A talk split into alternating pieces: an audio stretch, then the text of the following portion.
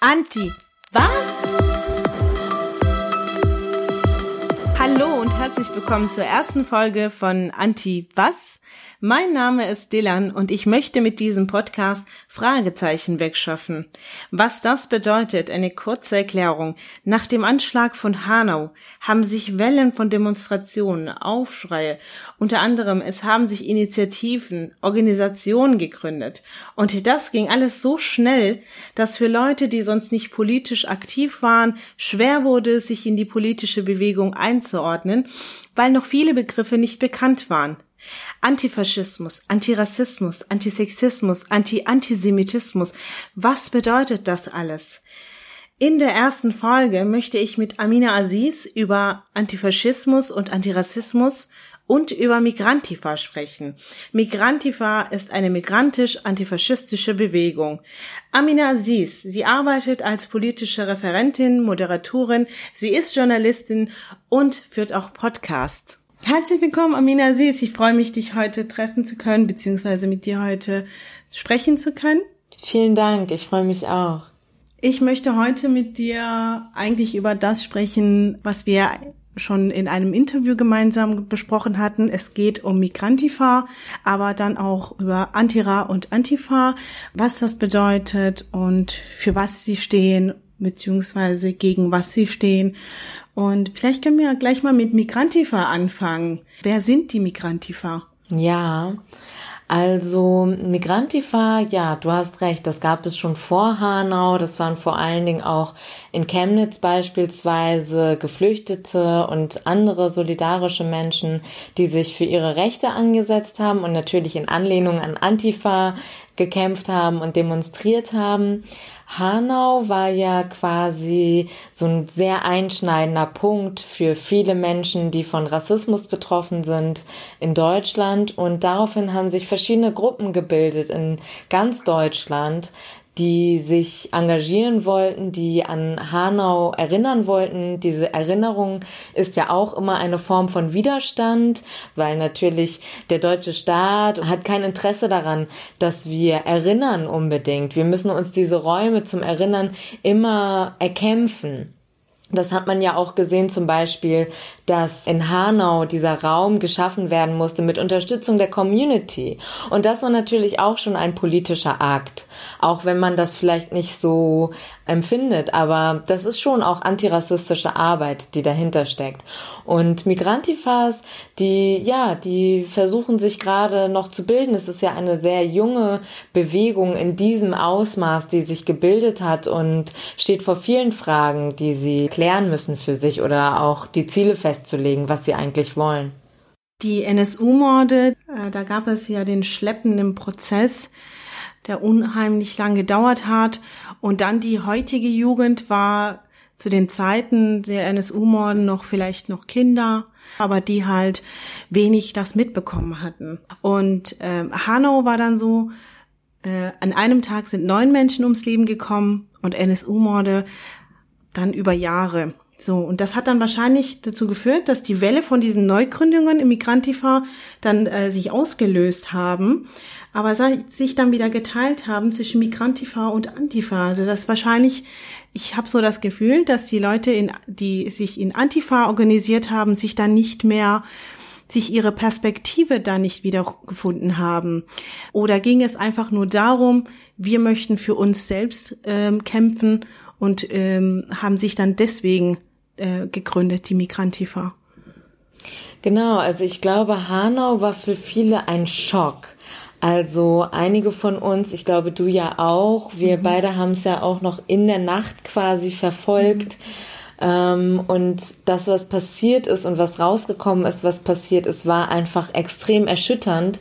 Ich habe von Menschen gehört, von denen ich nie gedacht hätte, dass sie sowas tun würden, dass sie sich zum Beispiel auf der Arbeit auf Toilette eingeschlossen haben und geweint haben einfach. Also mhm. Hanau war ein krasser Schock und der Schock hielt auch sehr lange an bis man irgendwie da rauskam. Normalerweise man hat irgendwie eine Meldung und äußert sich, glaube ich, dazu so. Und Hanau war einfach so krass, man ist schockiert. Was soll man dazu sagen, außer man ist traurig und bestürzt und man denkt an die Familien und so weiter. Und ich glaube, um aus diesem Schockmoment rauszukommen und wieder handlungsfähig zu werden, war es ganz wichtig zu sagen, wir tun uns jetzt zusammen und schaffen Öffentlichkeit dafür, was da eigentlich passiert ist gedenken der Opfer und sprechen den, mit den Familien und geben ihnen Raum. Und ich glaube, das war deutschlandweit ein sehr empowernder Moment. Und natürlich im Nachgang können wir sagen, dass, dies, dass es diese Gruppen auch gibt, die sich nicht unbedingt mit den klassischen weißen Antifas zusammengetan haben, was natürlich auch damit zusammenhängt, dass man vielleicht vorher dort ausgeschlossen worden ist oder Ausgrenzungserfahrung gemacht hat aufgrund von Rassismus oder aufgrund von Gender, wenn man vielleicht sexistisch oder so unterwegs war. All das spielt da selbstverständlich auch eine Rolle. Aber ich glaube, das, was nach Hanau passiert ist, war ein sehr bestärkender Moment für viele. Und jetzt ist einfach die Frage, wie geht das weiter? Möchte man weiterhin Öffentlichkeit schaffen? Möchte man mehr als das? Will man ja eine große Bewegung sein gegen rechts generell, weil die Rechten ja sehr stark sind zurzeit. Und ja, das sind so Herausforderungen, glaube ich, vor denen diese Bewegung steht. Die Migrantifa hat ja in sich auch keine hierarchische äh, und zentralisierte Struktur. Wobei eigentlich äh, ich selbst in meiner Ideologie finde ich das auch gut weil man auf jede einzelne Stimme hören möchte. Aber wiederum heißt es auch, dass es Nachteile hat, weil es dann nicht irgendwann zum Punkt kommt und dass es dann immer sehr lange dauert, bis agiert wird. Ist es in der Migrantifa auch so? Welche Probleme beziehungsweise was muss noch gemacht werden, aufgebaut werden? Also so ganz eindeutig, glaube ich, ist es gar nicht, ob das hierarchisch ist oder nicht. Es gibt Gruppen mit verschiedenen Interessen oder mit unterschiedlichen Schwerpunkten. Und ich kenne das sehr gut, was du angesprochen hast. Diese Prozesse können extrem zehrend sein. Man hat lange Sitzungen, man bespricht sich unendlich und hat das Gefühl, irgendwie alles wiederholt sich und so weiter. Die Frage ist nur, was sind eigentlich die Ziele einer Bewegung? Möchte diese Bewegung Aufmerksamkeit schaffen in der Öffentlichkeit für bestimmte Themen oder möchte sie vielleicht auch Menschen außerhalb der Be Bewegung, Menschen, die vielleicht nicht so stark auf Social Media auch sind, mehr mit einbeziehen, die Inhalte voranbringen und so weiter. Und an dem Punkt, wenn das quasi bejaht wird, da würde ich sagen, muss man einen unangenehmen Prozess durchmachen der nämlich Verhandlungssache ist. Also viele Sachen müssen noch ausgehandelt werden. Also bestimmte Fragen nach Zielen. Also es ist gar nicht so klar, was die Ziele sind von Migrantifa. Und ich glaube, das sind Prozesse, die können wir nur meistern, wenn wir miteinander sprechen, wenn wir uns zusammentun und diskutieren, wenn wir die Räume schaffen, die offen sind für alle, die dort mitmachen möchten, die an dem Prozess teilhaben möchten. Weil sonst kann es auch sein, dass es einfach, ja, man schafft jedes Mal wieder Aufmerksamkeit, macht jedes Mal wieder eine Demo, was auch gut ist und was auch, wo man auch sagen kann, okay, das ist das, was wir möchten. Aber wenn man nicht nur das möchte, dann glaube ich, kommt man nicht drum rum, offene Räume zu schaffen und versuchen und zu versuchen, so viel Leute wie möglich anzusprechen und so viel Themen wie möglich, die einem wichtig sind, quasi, die in dieses Feld fallen, dass man für wichtig hält, diese Themen auch miteinander zu besprechen und zu gucken, wie gehen wir überhaupt damit um, wenn es keinen Konsens zum Beispiel gibt in bestimmten Themen. Was bedeutet das? Bedeutet das, dass wir uns spalten müssen? Bedeutet das, dass wir trotzdem sagen, na ja, wir haben ja doch ein gemeinsames Ziel, wir machen doch gemeinsam weiter? Was bedeutet das eigentlich, wenn es keinen Konsens geben sollte? Findet man Instrumente, um doch zu sagen, okay, ähm, wir entscheiden das jetzt irgendwie mehrheitlich oder was bedeutet das politisch? Diese Fragen sind alle noch offen. Es ist ja eine sehr junge Bewegung und sie steht vor diesen Herausforderungen.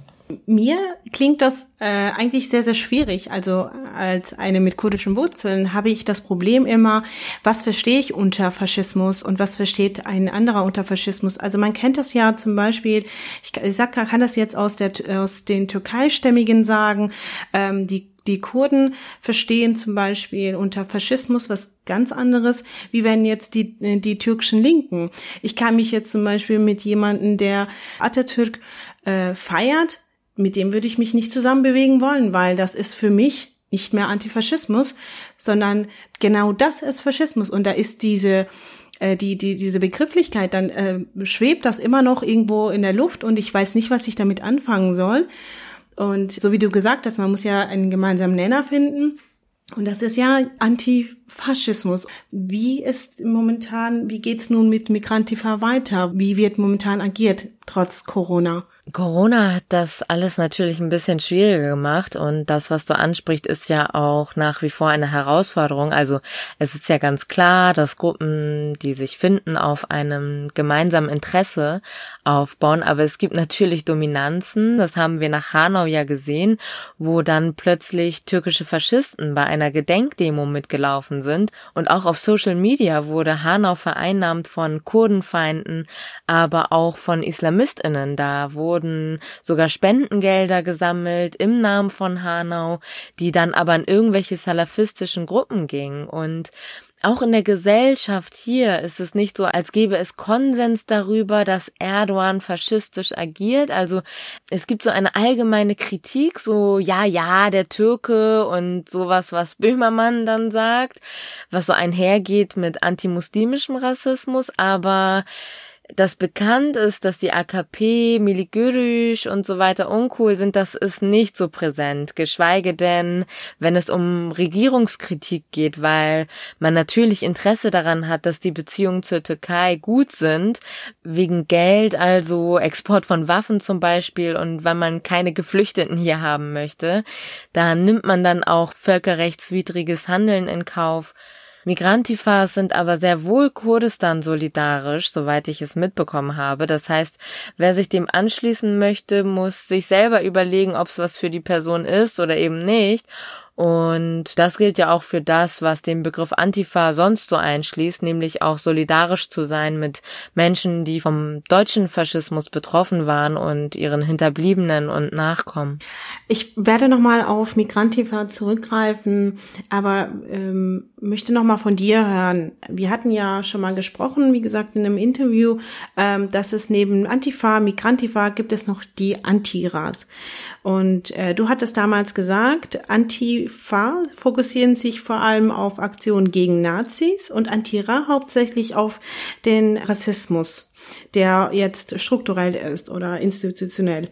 Und kannst du uns das vielleicht nochmal kurz erklären, den, den Unterschied und was eigentlich Priorität hat, beziehungsweise oder läuft das beides parallel gleich? Kann man diese nicht zusammenschließen? Auf jeden Fall. Also der Unterschied liegt, glaube ich, hauptsächlich in der Arbeit die diese unterschiedlichen Strömungen machen. Also Antifas betreiben zum Beispiel also nicht nur so Aktionen gegen Nazis, da stellt man sich dann vielleicht vor, dass sie halt Nazis blocken und so weiter, all diese Sachen, aber sie betreiben auch krasse Recherche. Also welche Netzwerke gibt es? Wer ist da mit wem am Rumschachern und was passiert da eigentlich? Sie gehen teilweise in diese Telegram-Chats und versuchen da Sachen rauszufinden und so weiter. Also das ist so quasi die antifaschistische Arbeit, während so Antiras zum Beispiel Menschen in die Ausländerbehörde begleiten oder Anwälte für Asylrecht versuchen zu vermitteln und so weiter. Also das sind so unterschiedliche ähm, Arbeitsbereiche quasi, aber selbstverständlich gehen sie auch Hand in Hand. Also das große Ganze, nämlich gegen Nazis zu sein, gegen Faschismus zu sein, jede, gegen jede Form von Faschismus, die liegt, glaube ich, beiden Arbeitsbereichen zugrunde.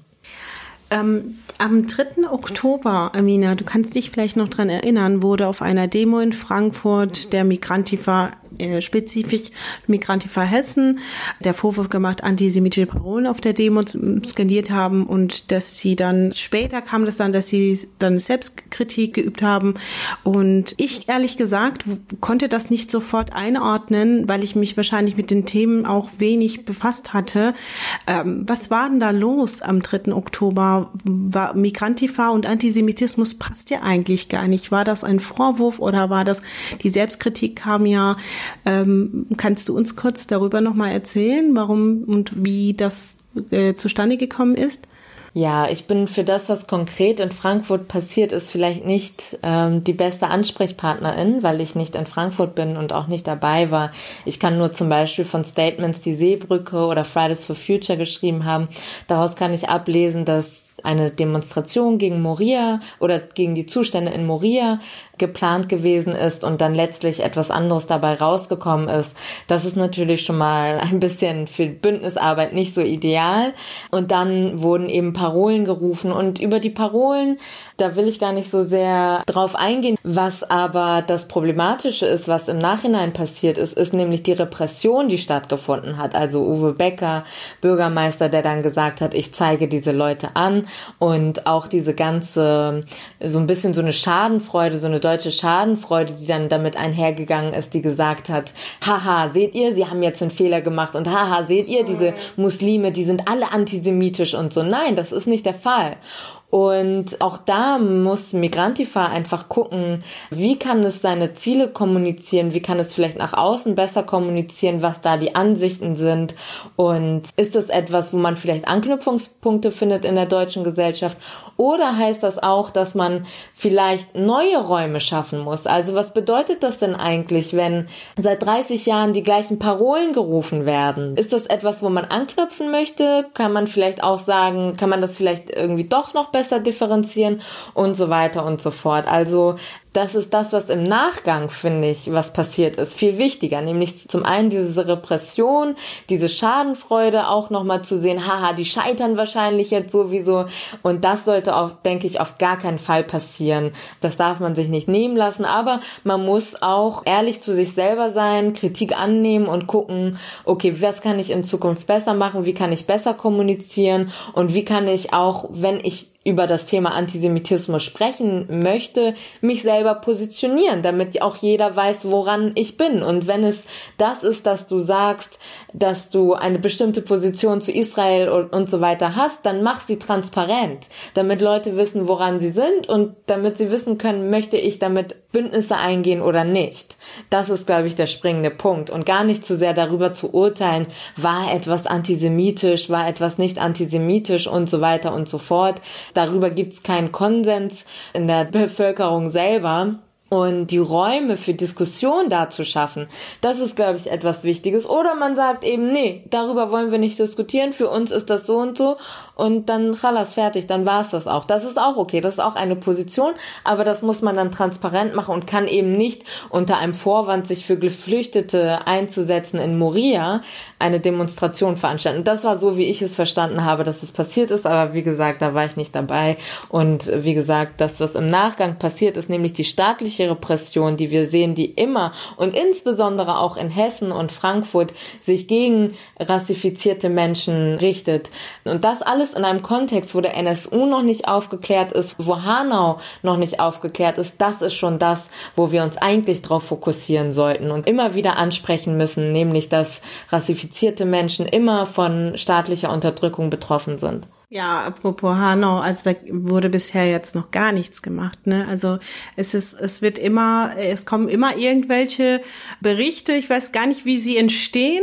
Und als hätten wir so paar Schritte gemacht und es ist alles super toll und ich sehe auch, wie die Politik versucht, oder die Behörden auch, die Polizisten, bekomme ich dann immer so nebenbei mit, dass sie sagen, ja, das ist ja nicht so schlimm wie bei der NSU und äh, die Familien müssen sich damit dann irgendwie zufriedenstellen was ich absurd finde. Ich finde, was ich, das Beste, was ich gelernt habe von Organisationen war, dass die konstruktive Kritik fördert und die Selbstkritik bildet. Und ich finde, Migrantifa sollte weiterhin Fehler machen, denn nur dann können sie sich entwickeln und nur dann werden sie erfolgreich und nicht nach einem Fehler.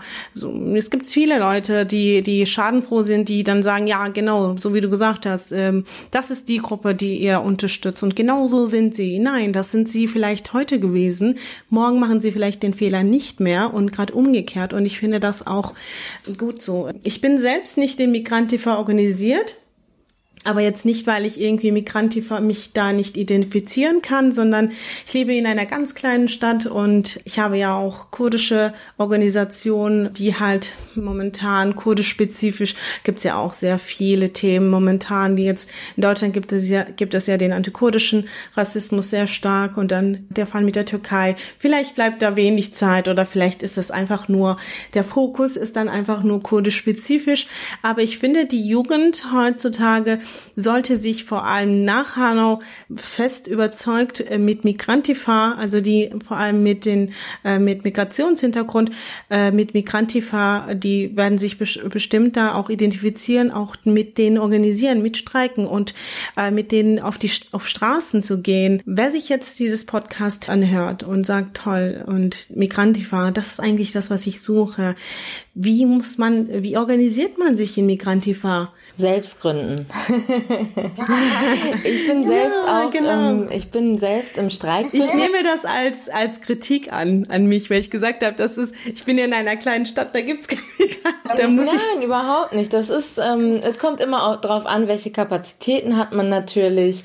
Und ähm, wenn man sich anschließen möchte und man hat in der eigenen Stadt nichts, dann kann man probieren, in einer nächstgelegenen Stadt vielleicht Gleichgesinnte zu suchen, wenn es die in der eigenen Stadt nicht gibt. Oder man gründet halt selber etwas. Vielleicht muss man außerhalb von kleineren Städten suchen. Ich weiß es nicht. Ich selbst bin auch eher im Streikbündnis aktiv als in Migrantifa.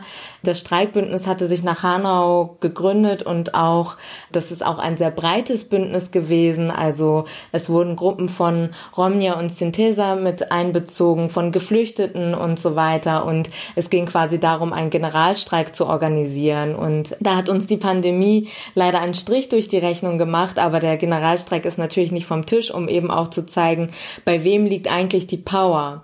Und du hast es sehr schön gesagt, finde ich. Fehler machen und daraus lernen.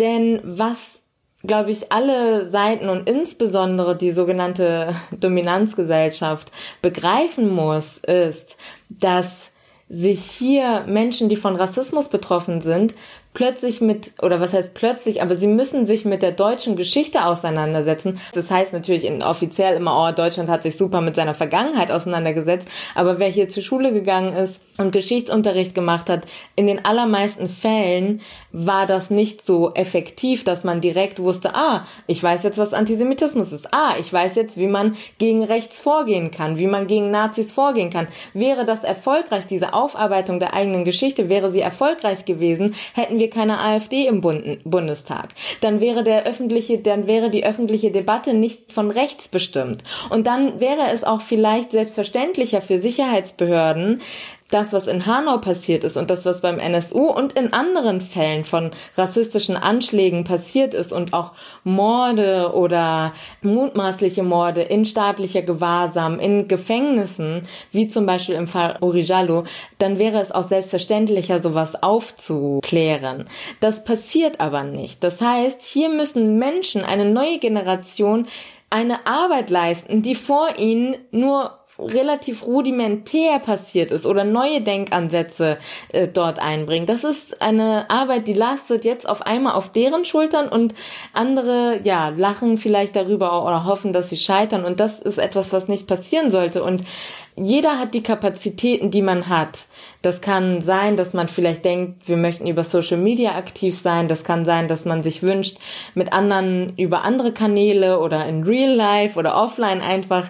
In Real Life ist so ein bisschen so eine falsche Bezeichnung, weil natürlich Social Media ist auch Real Life, aber offline in Kontakt zu kommen. Und jeder hat da die eigenen Kapazitäten und muss gucken, wie, wie, wie man sich einbringt. Ich glaube, die eigentliche Frage ist zu gucken, gegen wen sind wir eigentlich und gegen wen möchten wir eigentlich sprechen so? Und mit wem möchte ich mich zusammentun und mit wem nicht? Und wenn ich mit den Leuten, die vielleicht auch rassifiziert sind, mich nicht zusammentun möchte, weil ich unterschiedliche politische Positionen habe, heißt das, dass ich sie, was heißt das eigentlich? Wie behandle ich sie in der Öffentlichkeit? Schaffe ich vielleicht dadurch noch andere Ausschlussmechanismen und so weiter? Oder wer ist eigentlich der Fokus unserer Auseinandersetzung? Und ich denke, wir haben so eine starke Rechte, die sind überall so stark. Ähm, sie greifen bis in das Privatleben von Menschen ein. Die werden bedroht. Sie werden, wir haben NSU 2.0. Wir haben nicht nur NSU, wir haben NSU 2.0, wo Adressen aus Sicherheitsbehörden rausgegeben werden. Menschen, ja, von staatlicher Seite quasi bedroht werden. Und dagegen wird nichts getan. Das wird alles marginalisiert. Das wird alles irgendwie hingenommen. Wir haben VerschwörungstheoretikerInnen jetzt im Zuge der Pandemie, die rechten esoterischen Theorien überhaupt nicht abgeneigt sind. Im Gegenteil, jemand wie Attila Hildmann ruft zu bestimmten Sachen auf, die reproduzieren Rassismus oder auch Antisemitismus. Und da ist eigentlich die Frage, wogegen möchten wir agieren? Was ist unser Feld? Was können wir bearbeiten? Und wie, wie, mit wem gehen wir Bündnisse ein? Und wie behandeln wir Menschen, mit denen wir keine Bündnisse eingehen? Und nochmal, das muss jeder für sich einmal klar kriegen. Und dann kann man auch gucken. Ich meine, selbst in einer kleinen Stadt wie Hanau, mein Gott, was ist da eigentlich an Kraft passiert? Was sind, was gab es da eigentlich für empowernde Momente? Das war sehr, sehr schön, was passiert ist in Hanau nach diesen krassen Anschlägen. Ein halbes Jahr nach Hanau, da gab es sehr kräftige Demonstrationen. Es wurde ein Raum geschaffen mit Hilfe von Spenden, wo Angehörige hingehen können, sich treffen können und so weiter. Das sind alles Sachen, die nach Hanau passiert sind, ohne dass man jetzt irgendwie gesagt hat, ich bin jetzt großartig irgendwie in Migrantifa oder einer Organisation oder so. Man kann auch sagen, man sympathisiert vielleicht mit Leuten oder auch nicht. Aber wenn man sich fragt, aktiv zu werden, dann ist ja die Frage, wie möchte ich das eigentlich werden? Und auch, wir haben im Juni, wir hatten einen starken Sommer eigentlich trotz Pandemie. Es gab Black Lives Matter Proteste. Möchte man sich denen anschließen? Möchte man sich solidarisch zeigen mit diesen Menschen? Und dann die Frage zu stellen, was bedeutet das eigentlich?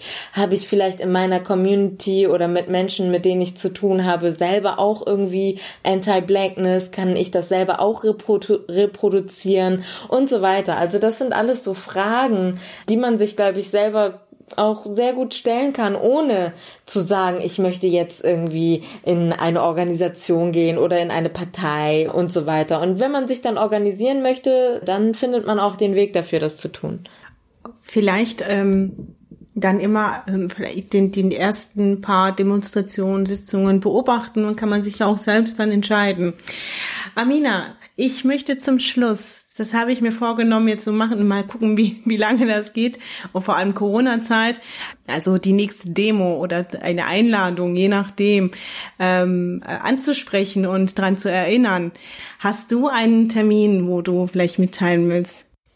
Ja, es musste ja leider vieles abgesagt werden, aber der November ist ja der Monat, in dem 1938 Pogrome durch Nazis durchgeführt wurden. Und da gibt es eigentlich immer Kundgebungen oder Gedenkveranstaltungen.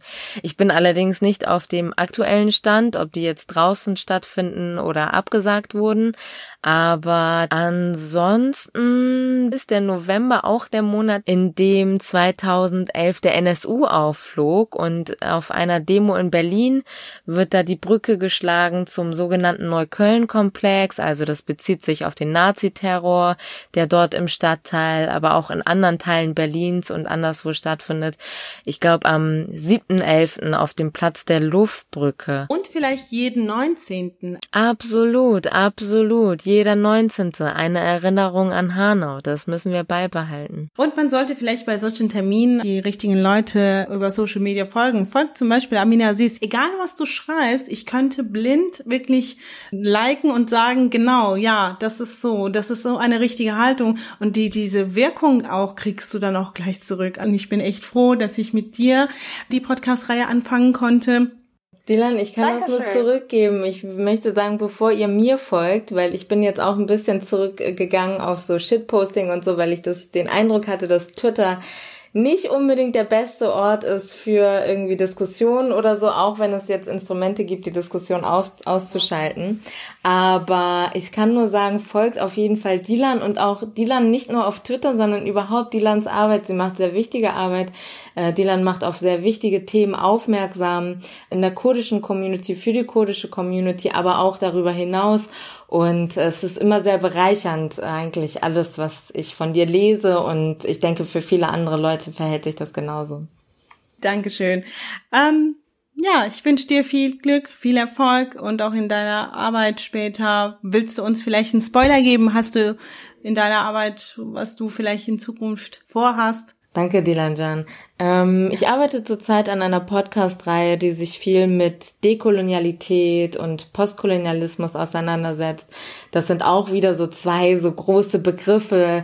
Ähm, das bedeutet eigentlich quasi, dass man sich damit befasst, was eigentlich bis heute Auswirkungen sind von Kolonialismus. Deutschland war daran beteiligt und ja, wie kann man eigentlich damit umgehen? Daran arbeite ich. Vielleicht hat jemand Lust, wenn das einen interessiert, dann kann man das auch verfolgen. Dankeschön. Danke dir.